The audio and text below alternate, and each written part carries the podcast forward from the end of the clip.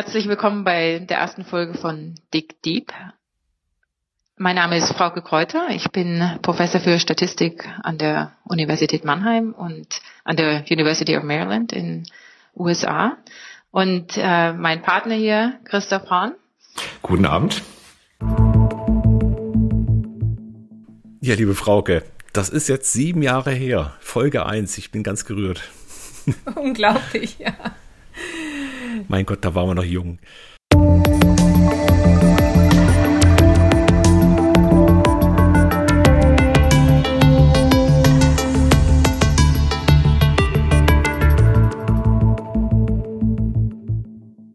Ja, wir dürfen euch alle begrüßen. Hallo und herzlich willkommen zu Folge 100 von Dig Deep, unserem Podcast, der sich jetzt über sieben Jahre lang schon mit dem Thema der Digitalisierung in unserer Welt beschäftigt. Ich muss so schmunzeln, weil erstens hätte ich damals nicht gedacht, dass wir 100 Folgen zusammen machen, aber auch, dass viele der Themen, die wir besprochen haben, immer noch aktuell sind. Das hätte ich auch nicht erwartet. Ja, ist in der Tat so. Wir sind da reingestolpert. Das war so eine Idee. Ich glaube, beim Eisessen in Stuttgart am Killesberg, dass wir doch mal irgendwas so genau. in diese Richtung machen könnten. Wie bringen wir denn das Thema Digitalisierung einen Schritt weiter und auch in die Breite? Und daraus hat sich dann am Anfang noch sehr verkopft. Da haben wir, ich, ich kann mich noch erinnern, wir haben noch Pläne gemacht, wie die Folge aufzubauen ist, wie viele Minuten die genau dauert, wie wir das vorbereiten. Wir haben festgestellt, es geht viel besser, wenn wir es einfach tun. Und so sind dann auch Folge um Folge entstanden. Ja, ein großer Unterschied war ja, dass wir am Anfang eigentlich äh, eher miteinander diskutiert haben und äh, irgendwann dann umgeschwenkt sind und ständig Studiogäste hatten. Richtig, also irgendwann hatten wir dann gesagt, dass, ich sage jetzt nicht mit uns beiden, aber da sind so viele spannende Menschen außen. Und wir wollen uns heute mit diesem Podcast gar nicht mit neuen Menschen beschäftigen, sondern mit den Menschen, die wir nämlich in diesen sieben Jahren schon mal vor dem Telefon oder vor dem Mikrofon hatten. Und das Spannende ist, wie du schon gesagt hast, die Themen, die wir so im Lauf dieser 100 Folgen hatten, die waren extrem bunt und breit. Ja, die reichen ja von Digitalisierung im Landschaftsbau zu irgendwelchen Regulierungsthemen hin zu äh, Digitalisierung, Robotik und so weiter. Und diese Bandbreite, die Themen, die sind aber auf der anderen Seite auch immer wieder immer aktuell geworden und aktuell geblieben.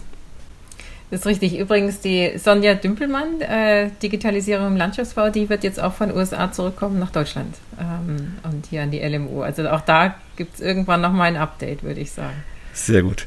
Sind denn Folgen bei dir in Erinnerung geblieben, die dich besonders beeindruckt haben?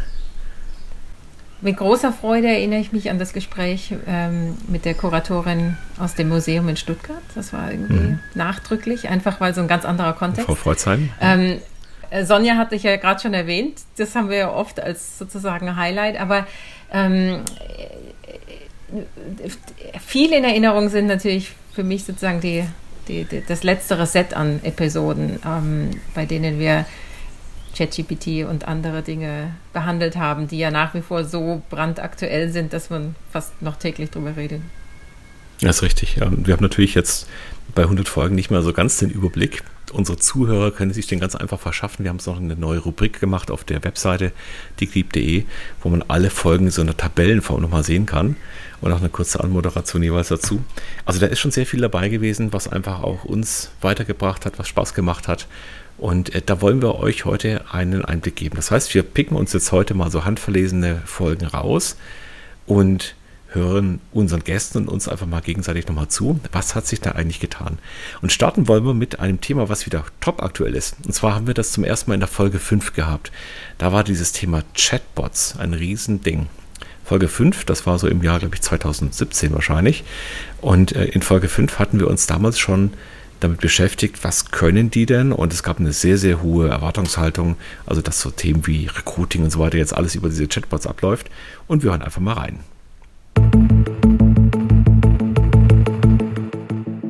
Warum macht denn das Management so viele Routineaufgaben? Und wieso können wir diese Routineaufgaben der Administration nicht einfach an Software und Computer auslagern? Bots, was ist das dann eigentlich, Frauke? Ich kenne Bots bisher nur aus sozusagen Online-Interaktionen auf Webseiten. Wir haben das häufig gesehen, wenn jemand versucht, eine Frage beantwortet zu bekommen, sitzt zu lange auf einer Website und dann schaltet sich automatisch eine Hilfe ein die mit dir redet. Ja, richtig. Und es gab ein paar Negativschlagzeilen auch, weil ich glaube, Microsoft einen Bot hatte, der sich mit Menschen unterhalten hat. dann hat man aber gesehen, dass diese Gespräche des Bots auf einmal in kritische Ecken abgerutscht sind, die fremdenfeindlich oder sexistisch oder wie auch immer waren. Das heißt, der Bot hat gelernt und hat natürlich auch von den Personen gelernt. Jetzt geht es darum, was können solche automatisierten Gesprächsführer, die also aus Maschinen bestehen, was können die denn in der Interaktion mit Menschen machen?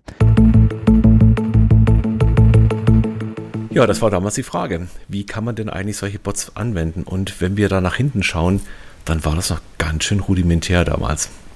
Naja, ich meine, ein großer Unterschied war ja, dass äh, die Lösungen oft mit vorprogrammierten Antworten äh, gearbeitet haben. Ja. Und man natürlich deswegen gern HR genommen hat oder so als Anwendung. Kann ich mich noch erinnern, habe ich mit so Firmen gesprochen, die das versucht haben und die so aus dem Bereich der bisher gestellten Fragen versucht haben, gute Antworten vorzufertigen. Aber da ist natürlich ein Limit was du da dir überlegen kannst. Und dann klingt das alles immer ein bisschen holzig. Das kennt, sieht man ja nach wie vor. Die, die haben sich ja noch nicht alle. Das ist richtig. Ja, ich habe hab damals auch mit rumgespielt. Ja, du hast im Prinzip Schlüsselwörter vergeben. Da hast du gesagt, also da könnte das Wort äh, Einstellung oder Starttermin oder sonst was vorkommen.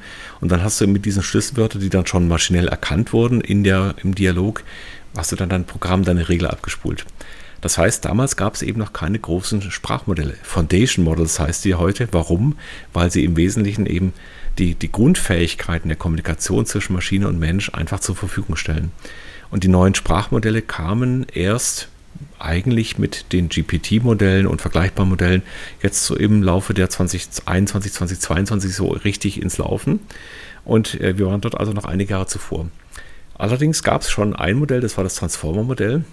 Es ist nämlich 2015 äh, von Google entwickelt worden und dieses Transformer-Modell ermöglichte eben auch tatsächlich solche Zusammenhänge, die, äh, wo Wörter eben weit verstreut in einem Satz hängen, wo Dinge also nicht nur einfach direkt miteinander in einfacher Beziehung sind, einfach damit umzugehen.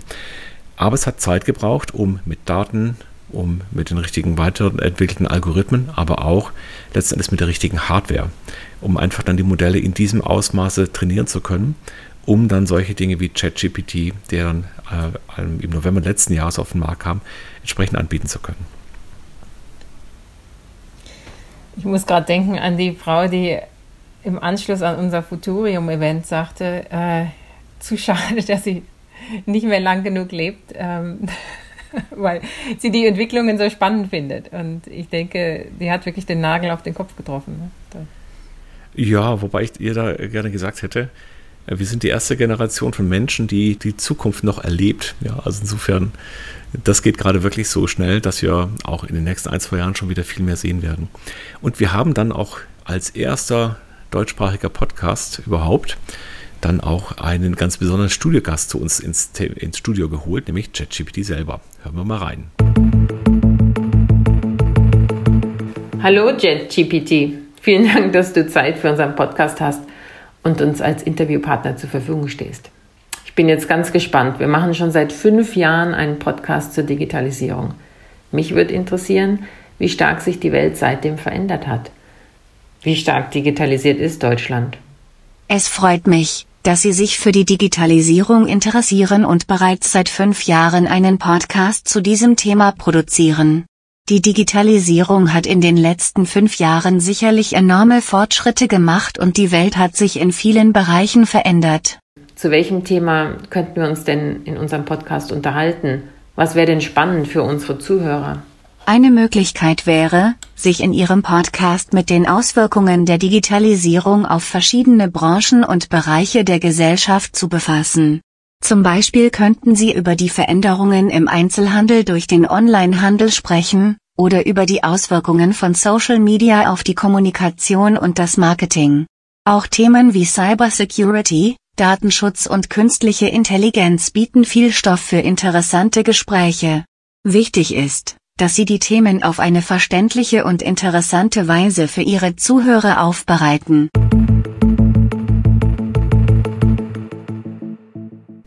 Also ich finde, das haben wir ganz gut hingekriegt in den letzten Jahren. Auch wenn es mehr als fünf waren.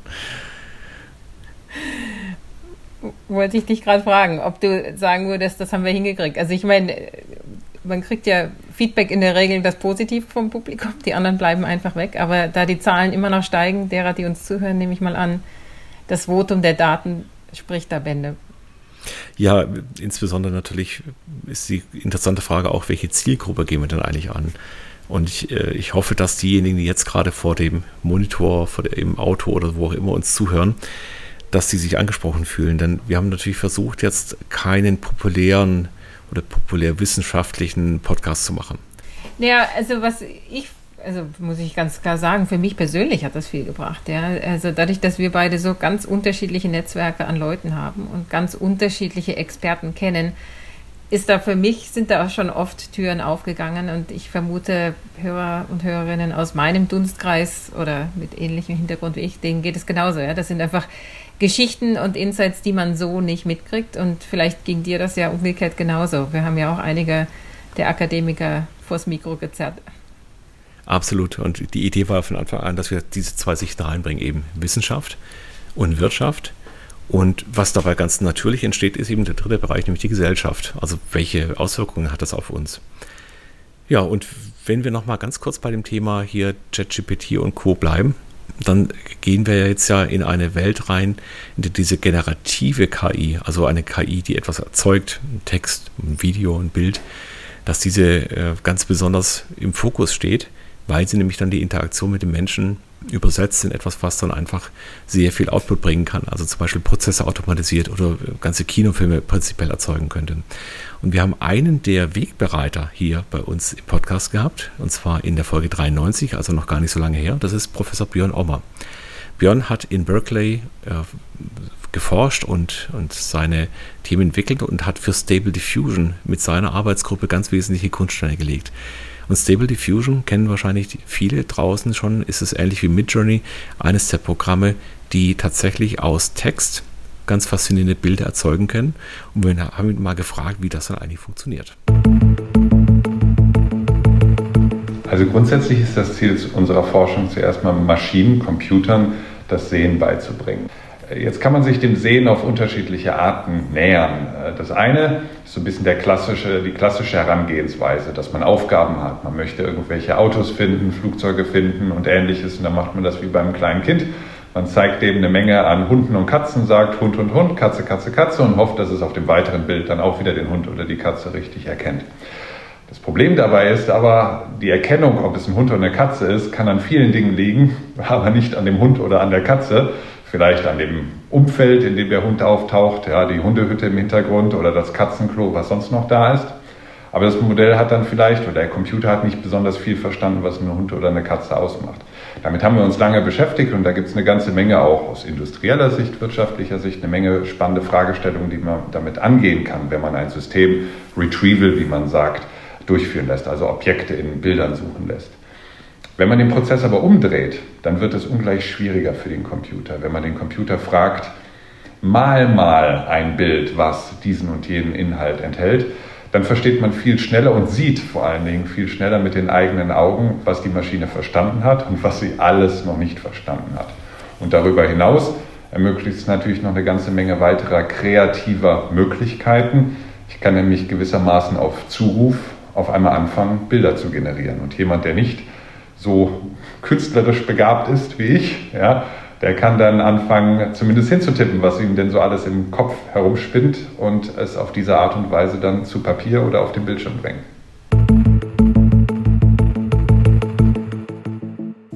Björn ist einfach großartig. Ich ähm, gerade hier parallel am, ich glaube am 13. Juli wird es eine Veranstaltung mit ihm nochmal geben in München beim Center for Advanced Studies ähm, wo er erklärt, wie Stable Diffusion funktioniert, aber vor allem auch ähm, die Anwendungen für Industrie und äh, Medien und ähnliches. Und da passiert ja so viel. Also wer Lust hat, dazu kommen, 19 Uhr in München, ist offen für alle. Ähm, ja, kann man noch mal das rein. Thema Offenheit passt auch gut zu Stable Diffusion, denn Stable Diffusion ist eins der ja, wenige Modelle kann man fast sagen, die tatsächlich auch Open Source sind. Das heißt, da kann ich reinschauen, da kann ich den Code anschauen. Die Grundidee von seiner Arbeitsgruppe ist eben genau nicht proprietäre Systeme zu entwickeln, die dann kommerzialisiert werden, sondern das ist ein System, was viele nutzen können. Ich finde aber auch. Das ist ja äh, auch. Ja. Sorry, das ist, ich wollte gerade da nochmal einhaken. Das ist ja auch eines der Kernthemen, die ich in den letzten Wochen so beobachtet habe, die uns alle umtreibt. Ja, sozusagen, wie weit will man sich darauf verlassen, Modelle zu nutzen, die trainiert wurden auf Daten, bei denen man nicht weiß, woraus sie bestanden, die trainiert wurden auf eine Weise, in der man nicht genau weiß, wie und äh, sich davon abhängig machen. Und ich glaube, also gerade im Europakontext ist das ja ein starkes Bedürfnis, dass man nicht so abhängig wird von äh, Algorithmen und großen Datenmodellen und Parametern, die woanders gebaut wurden. Ja, der ganze Kulturkampf, sage ich schon fast, zwischen Amerika und Europa an der Stelle und vielleicht auch noch China, ist schon sehr spannend. Auch in, insofern, weil beide, also du und Björn, ja ihr auch in Amerika gelebt und geforscht habt und ihr beide auch wieder zurückgekommen seid. Er aus Berkeley, du aus Maryland. Das heißt, diese Frage haben wir dem Björn auch nochmal gestellt. Wie ist denn das eigentlich, wenn man aus den USA kommt? Die Leit, weitläufige Vorstellung ist ja erstmal, dass die USA das Eldorado sind. Ja, also das versteht man erstmal gar nicht. Wieso kommt denn ein Prof, der an so einem heißen Thema arbeitet, überhaupt wieder zurück? Hören wir mal rein.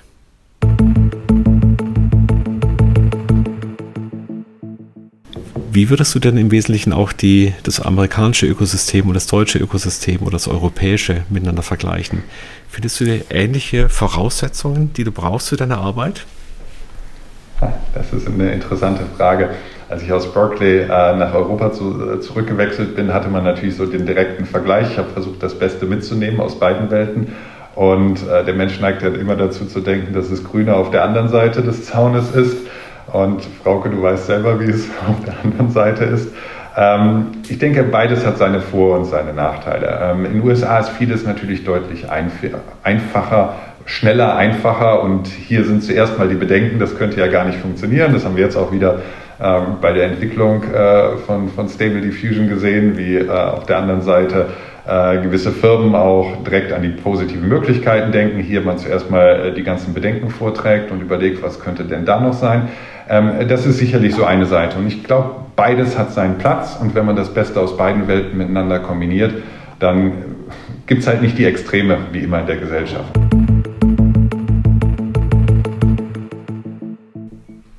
Ja, das war, glaube ich, auch ein bisschen eine diplomatische Antwort. Ich glaube aber, es gefällt ihm durchaus auch in München, oder?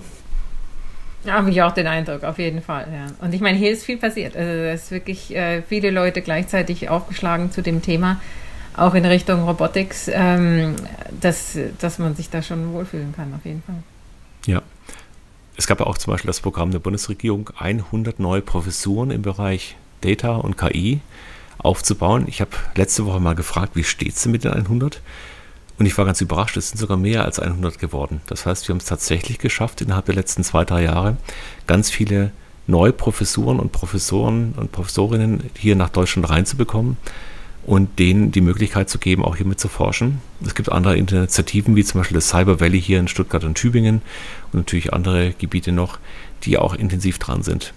Und gleichzeitig ist natürlich vieles von dem, was wir uns in den letzten Jahren ausgedacht haben, noch von einer Dynamik ausgegangen, die jetzt schon äh, sich sehr beschleunigt hat. Also in den letzten Monaten, im letzten Jahr haben wir natürlich schon erlebt, dass natürlich die, ja, das Eindringen äh, von Generative AI, von diesen großen Modellen, die Spielregeln schon nochmal neu definiert hat.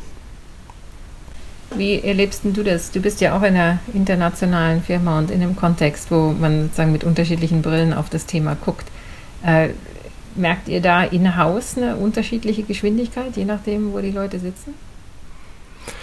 Nee, das würde ich bei uns gar nicht so sehen. Also ich glaube, die äh, firmeninterne Vernetzung, die ist so gut, dass wir tatsächlich da eher im Gleichtakt stehen. Ähm, es ist ein bisschen die Frage, wie schnell sind eigentlich die Kunden jeweils in der Lage, Dinge umzusetzen. Und es gibt aber eben auch viele Beispiele im Positiven. Mercedes hat zum Beispiel gerade eben angekündigt, dass sie ChatGPT auch in ihren Fahrzeugen anbieten werden. Und das ist eine Geschwindigkeit, die es früher nicht so gegeben hätte. Und ich hatte noch Hintergrundgespräche wenige Monate davor geführt, wo auch klar war, dass das kein ganz einfaches Unterfangen ist mit dem Thema Privacy und so weiter. Aber da ist so eine hohe Dynamik und so ein hoher Druck auch drauf, das in die Anwendung zu bringen, dass diese Themen gelöst werden. Also ich würde sagen, die Industrie adoptiert das sehr, sehr schnell und die regionalen Unterschiede sind in der Anwendung gar nicht so groß. Eher dann eben eine Frage, wo kommen die Modelle eigentlich her? Und das heißt, wir kippen Privacy unter den Tisch? Über den Tisch nein, nein, gar nicht. Nein, nein, so, nein, aber wir finden Lösungen, das Thema zu wirklich so zu schützen. Das heißt also, nochmal kurz erklärt für den Zuhörer, in ChatGPT, da gebe ich ja meinen Inhalt rein und die Maschine führt meinen Text weiter. Also ich, ich, schreibe diesen Prompt rein, ich möchte das und das und das erfahren. Und wenn ich jetzt natürlich eine Frage habe, die aus meinem privaten Kontext ist oder aus dem beruflich mit sensiblen Daten umgehenden Kontext ist, dann bekommt das die Maschine einerseits äh, auf ihren Server, um daraus die Antwort zu generieren. Und andererseits werden alle diese Antworten und Fragen werden auch wieder genutzt, um weiter zu trainieren. Das heißt, unweigerlich landen dann entsprechend meine Daten, egal ob privat oder beruflich, auf den Servern und werden wieder eingebaut. Und das kann eben komplett schief gehen. Die Lösung dafür ist im Wesentlichen, dass es eben einerseits Restriktionen gibt, ob das Modell mit meinen Daten lernen darf, ja oder nein. Und zum Zweiten aber auch komplette Klone von diesen Datenmodellen erstellt werden, die nur privat für diese Firma zum Beispiel verwendet werden. Ja, das heißt also, ich schütze das und ich lande nicht im allgemeinen großen öffentlichen Topf. Das heißt, es lernt dann aber auch nicht weiter. Ne? Also es wird sozusagen in Silikon gegossen. Oder mit und meinen Daten weiter. Genutzt. Ja, also ich kann es natürlich okay. mit meinen Daten weiterlernen lassen. Das ist gut möglich. Ähm, aber da, also diese Fragen, Transparenz, Biasfreiheit, ähm, Nachvollziehbarkeit der Antworten, Datenschutz und so weiter, das sind typische Probleme, die jetzt alle Firmen gerade versuchen zu lösen. Und da gibt es eben solche Ansätze. Das stimmt schon. Also natürlich gibt es so technische Lösungen und da bin ich bei dir, dass äh, um die Chatmodelle herum da man sich vieles ausdenkt. Aber das setzt natürlich immer voraus, dass alle Beteiligten da auch mitspielen wollen. Und ich finde es schon nach wie vor, wie auch vor fünf Jahren oder, äh, nee, das ist schon länger her, oder? Der Cambridge Analytica-Skandal. Ähm, mhm. Dass natürlich immer wieder Player gibt, die Möglichkeiten zum Datensammeln auch ausnutzen und äh, dann vielleicht die Daten, die da gesammelt werden, zu einem Zweck nutzen, der so eigentlich nicht äh, intendiert war. Und auch, dass, wenn ich jetzt im Auto sitze und mir vorstelle, okay, ich rede da mit Mercedes, ich Daten zur Verfügung stelle, aber ja nicht unbedingt weiß, wie die dann weiter genutzt werden. Und das sind schon, denke ich, Fragen, wo man sich auch über die Firmen hinaus äh, Gedanken machen muss. Also sonst haben wir ein Repeat dessen, was wir damals ähm, mit Facebook und Cambridge Analytica gesehen haben. Auch dazu hatten wir, wenn ich mich richtig erinnere, in Folge 32 äh, ja schon mal ein interessantes Gespräch mit Ralf Klüber.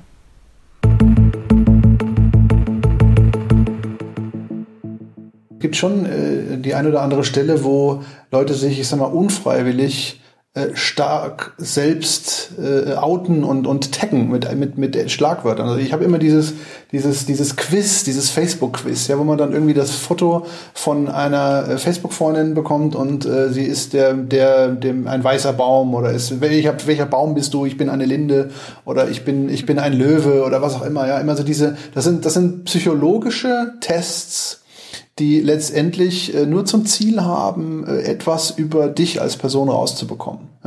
Und äh, ich finde es immer wieder erstaunlich, wie bereitwillig äh, äh, ja mit Menschen, Freunde im Freundeskreis diese, diese Tests machen, weil sie nicht verstehen, was da im Hintergrund passiert. Die glauben einfach, es ist ein nettes Quiz. Ja? Ich beantworte hier 17 Fragen und dann kann ich ein Poster, äh, kann ich ein Bild äh, posten von, von einem Löwen. Ja? Äh, aber dass da im Hintergrund sozusagen ein, ein exaktes Microtargeting wieder stattgefunden hat und sie noch mehr über dich wissen, das ist den wenigsten, glaube ich, bewusst.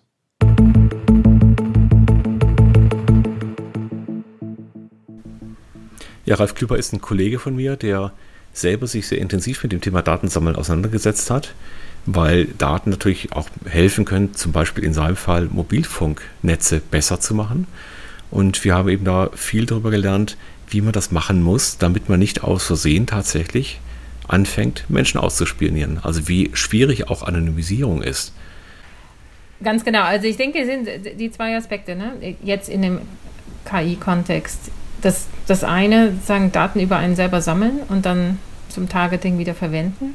Ein anderer, das dann aus Versehen, was über einen selbst wieder preisgegeben wird, also auch in den geschlossenen Systemen, wie du es vorhin erwähnt hast, äh, in den, äh, die dann im Auto zur Verfügung stehen konnten, kann der dann, wir kennen das alle, ne? wenn du bei WhatsApp was tippst und dann lernt er ja, welche Worte du verwendest. Und dann wird als Vorschlag ein Wort verwendet, was eigentlich nur in deinem Vokabular vorkommt. Entweder weil du einen typischen Tippfehler da drin immer machst oder weil das einfach ein Thema ist, was ja eigentlich sonst äh, keinen betrifft, vielleicht außer äh, dich, wenn du Texte schreibst. Und das kann natürlich dann dazu führen, dass hier so ein Chatbot auf was zurückgreift, was du mal gesagt hast, als du allein im Auto saßt und jetzt sitzt plötzlich jemand mit dir und dann wird das wieder zurückgeplappert. Ähm, sowas muss man ja verhindern. Also ich glaube, auch die technischen Lösungen sind da wirklich komplex und vor allen Dingen können wir uns, glaube ich, noch gar nicht ausmalen, an welche Stellen man da alles gucken muss. Also die, die, die EU-Regulierer werden da sicherlich ziemlich außer Atem bleiben in den nächsten Wochen,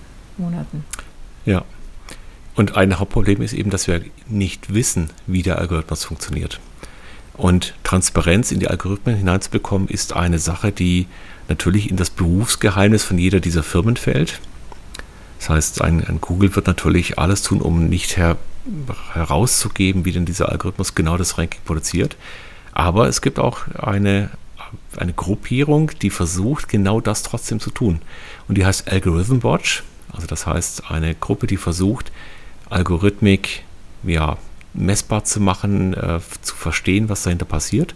Und wir hatten dazu eine ganz spannende Folge, Folge 8, äh, 86 mit Matthias Spielkamp, dem Gründer von Algorithm Watch.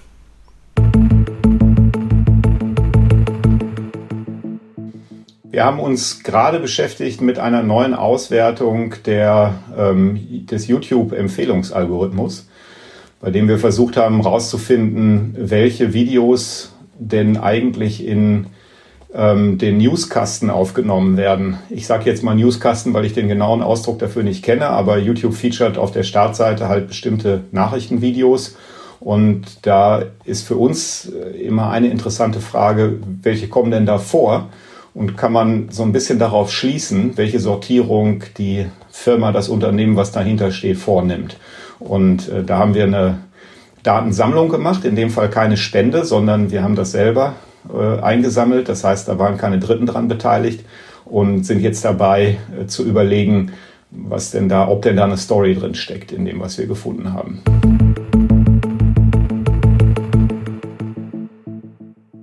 Ja, was Matthias Spielkamp da anspricht, ist eben die Idee, dass man sehr viele Menschen dazu bringt, entweder ihre Daten zu spenden, das heißt, ihr Surfverhalten zum Beispiel mit Algorithm Watch zu teilen. Also da ganz bewusst zu sagen, ich gebe mal meine Daten her, damit ein Algorithm Watch dann vergleichen kann. Also mit dem Surfverhalten, was ich hatte. Kriege ich denn da ähnliche Inhalte angezeigt als jemand anderes?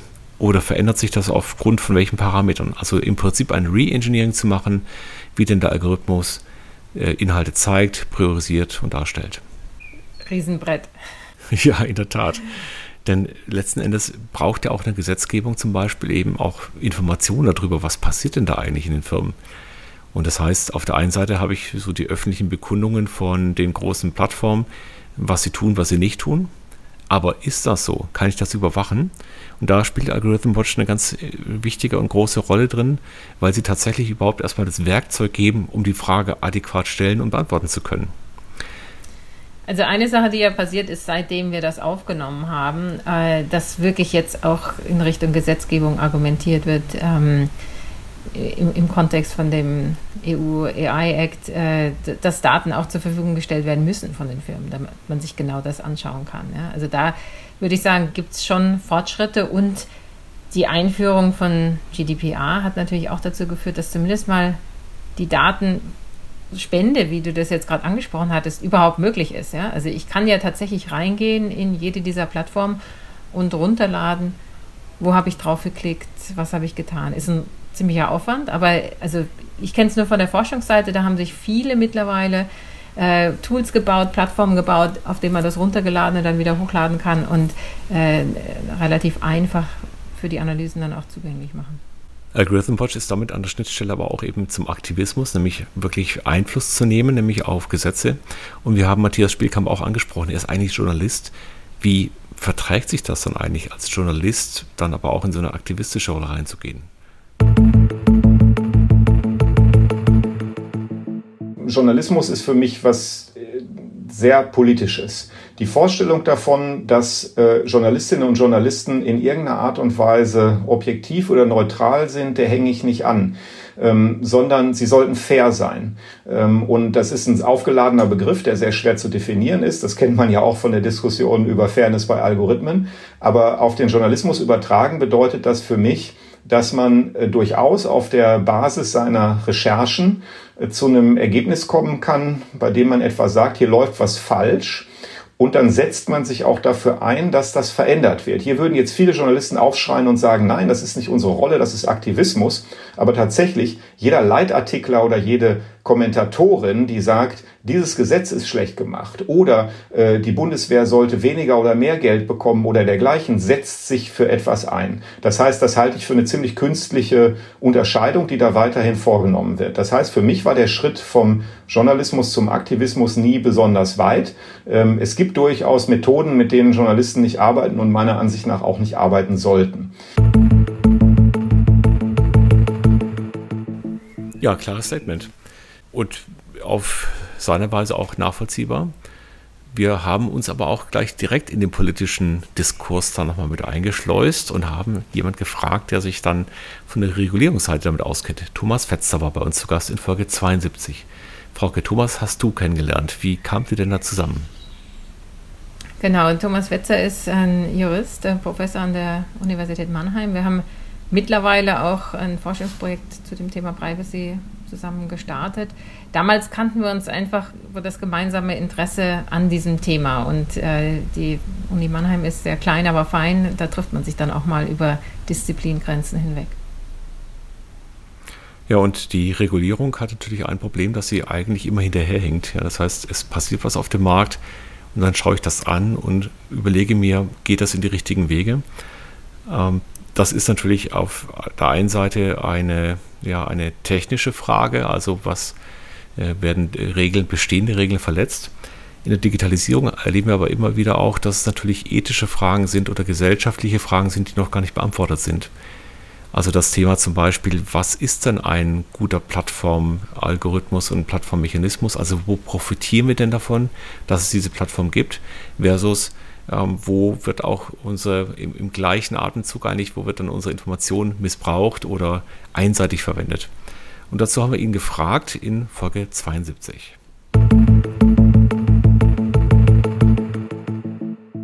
Das Interessante ist, wir haben diese Fragen eigentlich weltweit, mehr oder minder zur gleichen Zeit. Also die Amerikaner haben kürzlich eine Anhörung durchgeführt äh, zu der Frage, wie man mit Marktmacht von digitalen Plattformen umgeht. Die Europäische Kommission führt äh, gerade eine Anhörung dazu durch, eine öffentliche Konsultation, wie künftig reguliert werden soll oder ob überhaupt künftig reguliert werden soll. Es gibt die ersten Fälle oder eine ganze Reihe von Fällen bei der Europäischen Kommission, bei Bundeskartellamt, bei anderen Wettbewerbsbehörden, die festgestellt haben, oh, die, die, Unternehmen sind nicht nur groß, sondern die machen auch noch Sachen, die dem Wettbewerb schaden oder die dem Verbraucher schaden. Bisher, um, um das mal nochmal vorab zu sagen, unterliegen alle diese Unternehmen dem allgemeinen Wettbewerbsrecht. Und das bedeutet so viel, wie wenn ein Unternehmen irgendwie eine Preisabsprache trifft oder wenn die ihre Marktmacht äh, ausbeuten bzw. missbrauchen, dann kommt eine Wettbewerbsbehörde und ähm, schlägt rein und sagt so, stopp, und dann gibt es vielleicht noch ein Bußgeld irgendwie dazu. Und die Frage ist so ein bisschen, reicht das aus, um mögliche Wettbewerbsprobleme irgendwie in den Griff zu kriegen? Oder muss man die vorab schon irgendwie regulieren und ihnen bestimmte Verpflichtungen aufzuerlegen, dass überhaupt gar keine Möglichkeit oder jedenfalls die Möglichkeit reduziert ist, dass die Marktmacht missbrauchen? Dafür ist ganz entscheidend die Frage, ist das jetzt eigentlich gut oder ist das schlecht, was, die, was, da, was wir da sehen?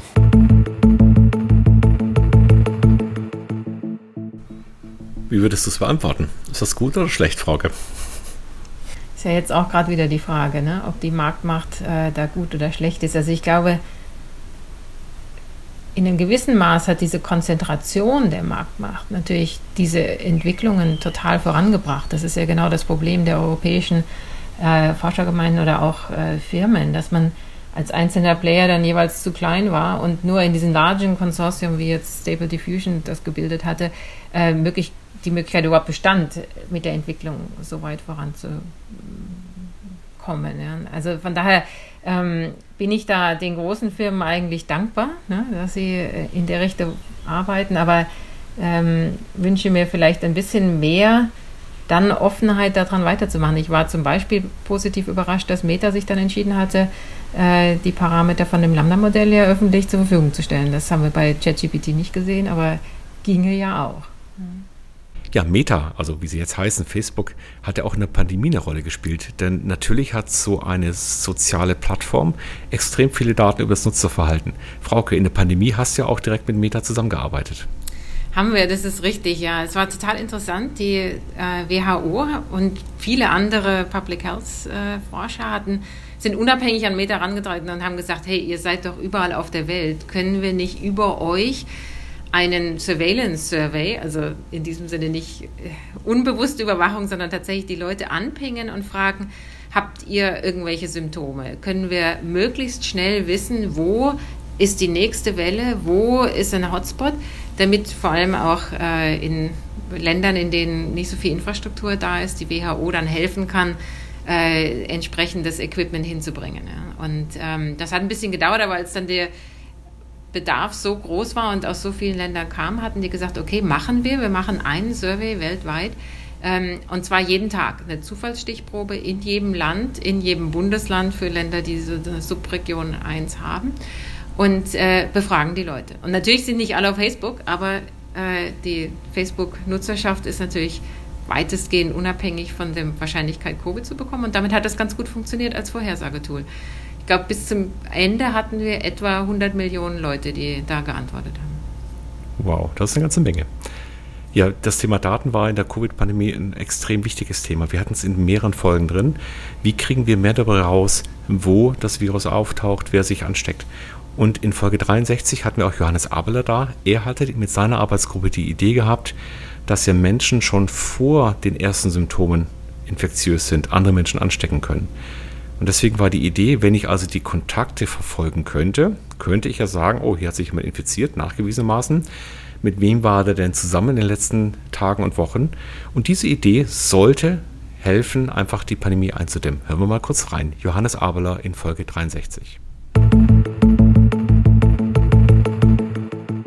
Genau, die, die, die Idee ähm, kam aus der, aus der Gruppe von meiner Frau. Das Paper ist jetzt gerade in Science veröffentlicht worden. Das ist die Fraser, Christoph Fraser Gruppe. Äh, die haben sich die, ähm, die, die Daten der Krankheit ganz genau angeschaut. Also was sozusagen diesen, die, die, die Erreger, den Erreger ausmacht und die Infektionswahrscheinlichkeit. Haben das in ein großes mathematisches Modell reingesteckt und haben gesehen, dass fast die Hälfte aller Infektionen stattfinden, bevor die Leute Symptome zeigen. Also bevor man diesen Husten kriegt oder Fieber kriegt. Wenn man das kriegt, hat man schon die Hälfte aller Ansteckungen äh, sozusagen durchgeführt. Und diese R0-Zahl, die jetzt ganz berühmt ist, das ist also 2, 2,5, 3, das sind also die Anzahl der Leute, die jeder Patient ansteckt im Verlauf der Krankheit. Und die Hälfte davon findet eben schon statt, bevor jemand Symptome hat. Und die hatten die Idee oder haben mathematisch gezeigt, dass wenn man Leute instantan, sobald sie Symptome haben, wenn man die dann in Quarantäne steckt, das reicht gar nicht aus, um die Epidemie zu stoppen, weil die eben schon so viele Leute angesteckt haben. Aber wenn man gleichzeitig auch noch die Kontaktpersonen von dieser Person finden würde und dann eben auch in, in Quarantäne schicken könnte, alle Leute, mit denen die zusammengearbeitet haben, neben denen, die im Bus gesessen haben, alle Leute, die in, in wirklich physikalisch nächster Nähe war, ein bis zwei Meter, für, sagen wir mal, zehn Minuten, um jetzt zu viel falsch Positive zu, zu vermeiden. Wenn man die alle finden würde und sofort kontaktieren würde, dann könnte man tatsächlich die Epidemie stoppen. Frauke, ja, das mit der Kontaktverfolgung, das haben wir alle gehabt. Da gab es verschiedene Apps, sehr teure Apps teilweise auch. Hier. So richtig funktioniert hat es leider nicht, oder?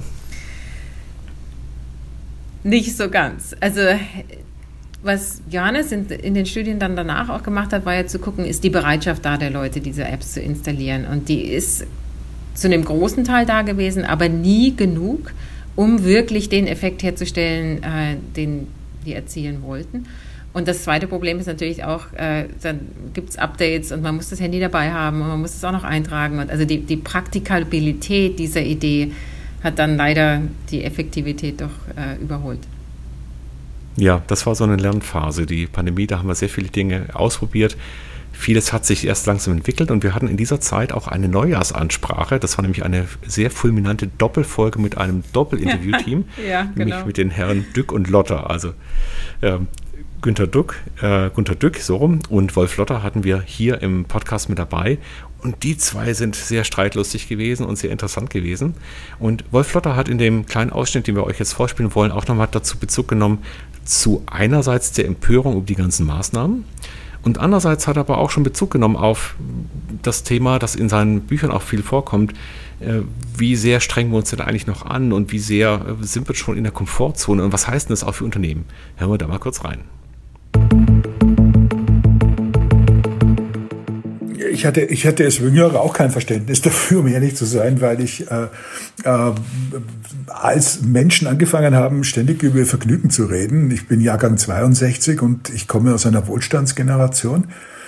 Äh, bereits gearbeitet habe. Also ich habe angefangen mit 15 zu arbeiten. Das ist eine gute Schule gewesen. Das hat mein Pragmatismus bis heute gehalten und das ist auch sozusagen mein kulturelles Rückgrat, ja, dass ich das gesehen habe, dass es nicht möglich ist, sich immer nur zurückzuziehen in diese bürgerlichen Wohlstandswelten. Was wir verabsäumt haben als Gesellschaft ist wohlstandsbegleitende Bildung. Ja, das haben wir völlig versäumt. Und da geht es jetzt nicht um die Frage, seid doch dankbar für das, was ihr habt, das ist eine andere Kategorie, sondern seid euch bewusst, dass das, was ihr habt, nichts anderes ist als eine Möglichkeit, um eigene Möglichkeiten zu ergreifen. Das haben wir nicht getan.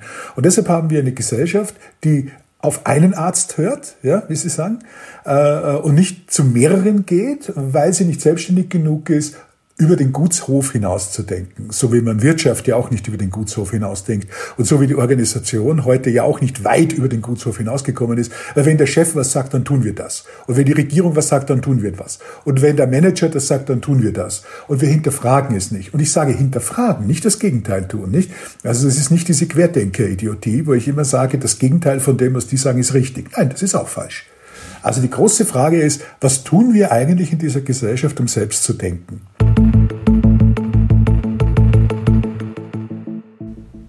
Ja, dann merkt man schon, der Wolf Lotter ist sehr pointiert und geht mit Sicherheit nicht mit dem Mainstream und mit dem Zeitgeist heute, sondern der hat eine klare Meinung. Die Hauptfrage ist ja tatsächlich, was tut sich denn gerade in diesem Transformationsprozess von einer noch Industriegesellschaft gefühlt zu einer Wissensgesellschaft? Sein großes Thema. Und ich fand ihn da sehr erfrischend, Frauke. Wie hast du ihn wahrgenommen? Ja, also de, den Satz, äh, der, der halte mir damals schon nach und musste jetzt auch nochmal drüber schmunzeln. Ähm, was tun wir, um selbst zu denken? Weil wir natürlich alle das Gefühl haben, wir denken ständig selbst. Aber wir denken natürlich selbst in dem Kontext und dem Input, den wir kriegen. Und ich glaube, für mich ist deshalb unser Podcast auch so spannend und spaßig, weil äh, du mich mit den Gästen, die du anschleppst, immer dazu herausforderst, über Dinge nachzudenken, über die ich selbst sonst vielleicht nicht nachgedacht hätte.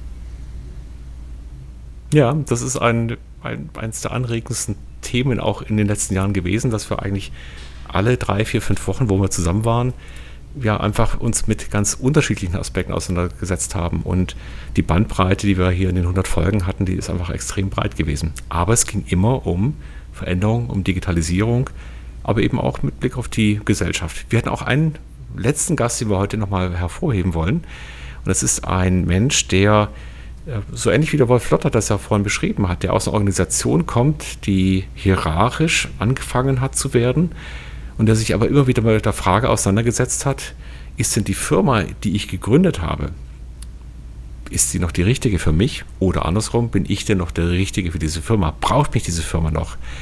Und in Folge 60 hatten wir also den Hermann Arnold, der zum einen gerade dann in diesem kleinen Ausschnitt beschreibt, wie er für sich den Beschluss gefasst hat, dass er nicht mehr der Richtige ist. Also er ist zurückgetreten und wir haben ihn auch gefragt, was, was heißt denn dieser Transformationsprozess zu einer Wissensgesellschaft, zu einer Gesellschaft, die vielleicht eigenständiger denkt, die eigenständiger Verantwortung übernimmt?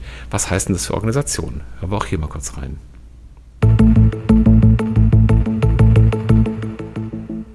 Ich habe mich äh, jedes Jahr gefragt, ob ich noch der Richtige bin in dieser Rolle, weil das ist eine der einprägendsten Sachen, die mir von meinem Studium geblieben sind, die Greiner-Kurve, wo immer, wenn sich ein Unternehmen entwickelt, es immer Flaschenhälse und Krisen gibt und eine ist im Prinzip dort, wenn der Gründer zum Flaschenhals wird. Und deswegen habe ich mich immer gefragt, bin ich das jetzt schon? Und zu dem Zeitpunkt, als ich dachte, jetzt gibt es jemand anderen, der die Geschicke des Unternehmens besser leiten kann, bin ich zurückgetreten und habe unserem Team jemand anderen vorgeschlagen. Mhm. Und von dort her ja, ich glaube, diese sehr starke Hierarchie ist ja entstanden in der industriellen Revolution, ähm, in der Unternehmen immer größer geworden sind und es eigentlich fast keine Möglichkeit gegeben hat, es anders zu organisieren, als alle Informationen nach oben zu tragen und dann von oben die Entscheidungen wieder nach unten zu tragen. Und heute haben wir nicht zuletzt durch Technologie die Möglichkeit, viel näher zusammenzuarbeiten, viel mehr Informationen zur Verfügung zu haben. Und deswegen sind diese Mechanismen, die wir entwickelt haben, nicht mehr zwingend notwendig. Und andererseits wird tatsächlich, weil wir diese Technologien haben, auch die Welt immer schneller.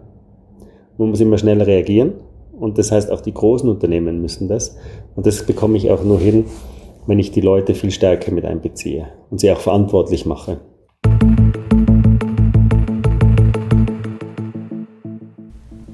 Großartig freut mich immer wieder darüber nachzudenken, dass, dass jemand sich selbst abschafft. Weil das ist also auf der persönlichen Ebene so ein starkes Argument und ich finde, je, mit, jeder Organisation, mit der ich gesprochen habe, wie sie ihre Prozesse verändern, Digitalisierung reinlassen, hat das ja auch immer was mit Abschaffen von bestehenden Prozessen zu tun. Und das ist so schwierig, sich von Sachen, die schon da sind, zu lösen und was Neues zu machen. Ja, das war 100 Folgen Dick Deep, Neues aus der digitalen Welt. Frauke, machen wir denn eigentlich weiter oder schaffen wir uns ab? Klingt wie ein Poll an unsere Zuhörerinnen. ja, ihr könnt uns natürlich gerne Feedback geben. Aber vor allem, glaube ich, Feedback, was euch interessiert, was wir vielleicht anders machen können. Wir sind ständig am Überlegen, was wir noch an interessanten Themen reinbringen können. Aber ich habe so das Gefühl, Frauke, diese Ausrede, dass wir uns hier alle paar Wochen mit interessanten Menschen unterhalten und auch Interessantes mit den Menschen da draußen uns verbinden lassen. Ich glaube, das wollen wir nicht aufgeben, oder? Also ich nicht. also ich auch nicht. Machen wir weiter.